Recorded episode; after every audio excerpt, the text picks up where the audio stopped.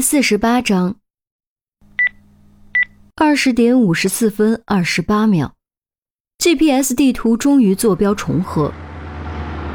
警车急停，于西第一个开车推门跳了下来，其余三人紧随其后。周围黑咕隆咚的，只能隐约看到有个车型的轮廓。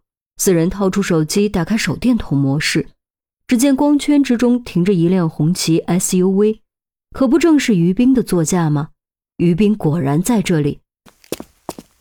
小兵，于西大喊一声，冲过去，却发现车里根本没人。焦急用手机闪光灯扫视周围，那边有建筑。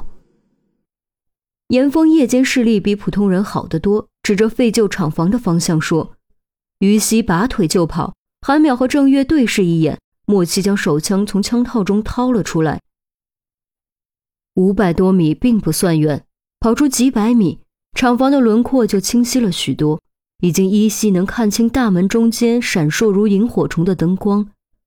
灯下似乎有人，但看不清到底是谁。荒郊野地，杂草丛生。于西突然一脚踩坑，崴脚摔倒，严峰赶紧去扶，却见于西已经爬了起来。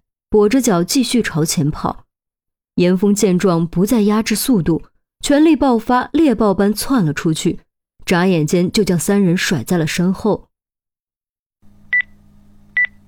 二十点五十六分三十三秒，终于，严峰第一个跑到旧厂房门口，正好看到于斌砸落砖头的一幕。我杀了你！于斌的怒吼声在黑暗中回荡。手！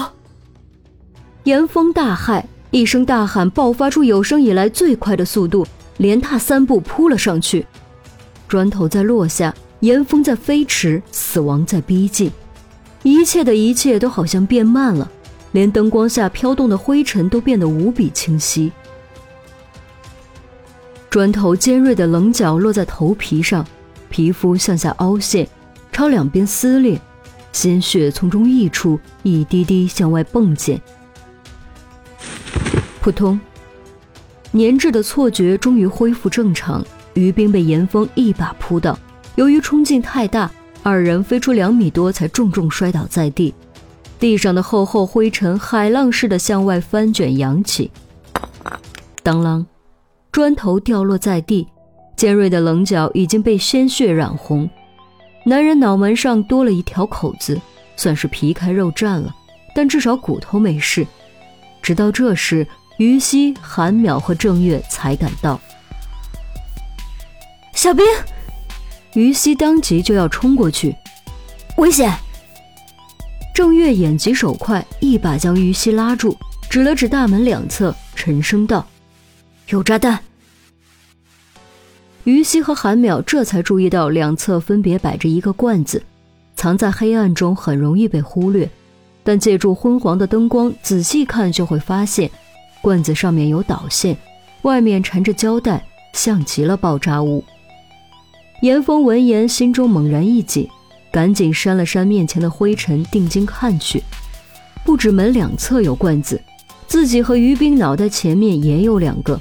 罐子侧面还有闪烁的红灯，在黑暗中看起来就像是魔鬼的眼睛。其实以他的观察力，本该发现的，实在是刚才扑得太急了，根本顾不上观察周围环境。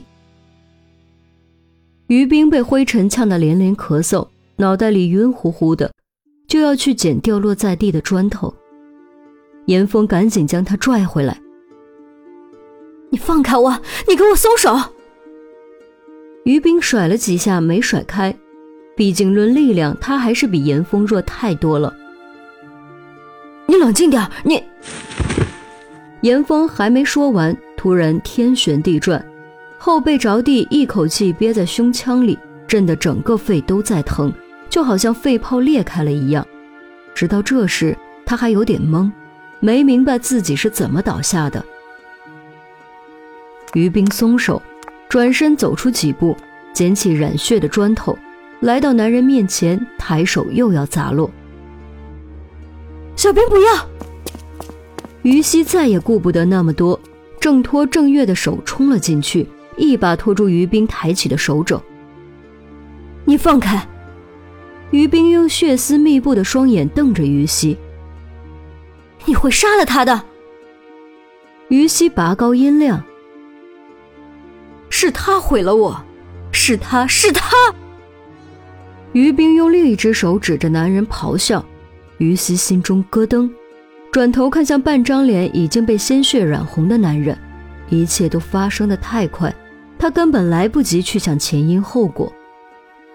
现在终于明白为什么于冰会来这儿，会疯狂到要杀人，原来那个毁了于冰的男人竟然在这里。二十点五十七分零五秒，严峰爬起来，望着于冰的背影，多少有些不可思议。刚才是于冰把他给摔倒的，用的是典型的柔道摔跤手法。这个看起来如此纤弱，好像经不起风吹雨打的女人，竟然会柔道。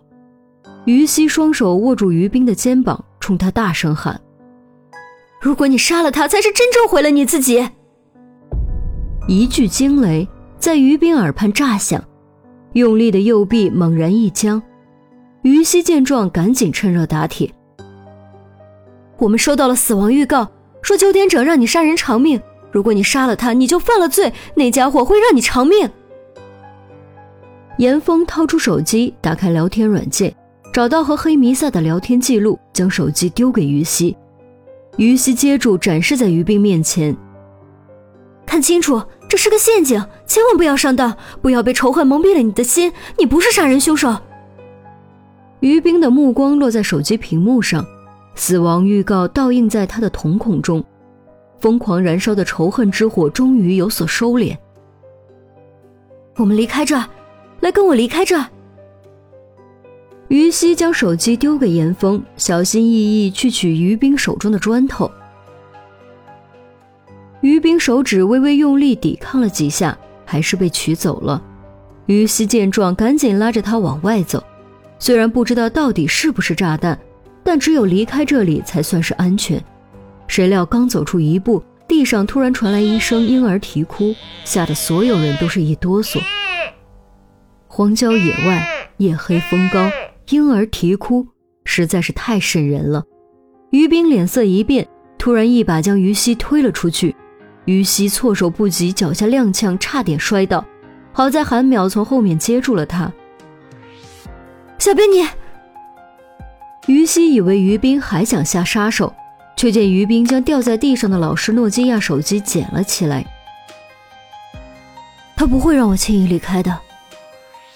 于斌显然已经恢复了一些理智，说完接通了电话。果然，听筒中传来冷笑声。来的可真是时候，我给你两个选择：要么杀了他，我放他们走；要么我引爆炸弹，送你们一起下地狱。现在是二十八点五十八分零两秒，你有不到两分钟的时间做出选择。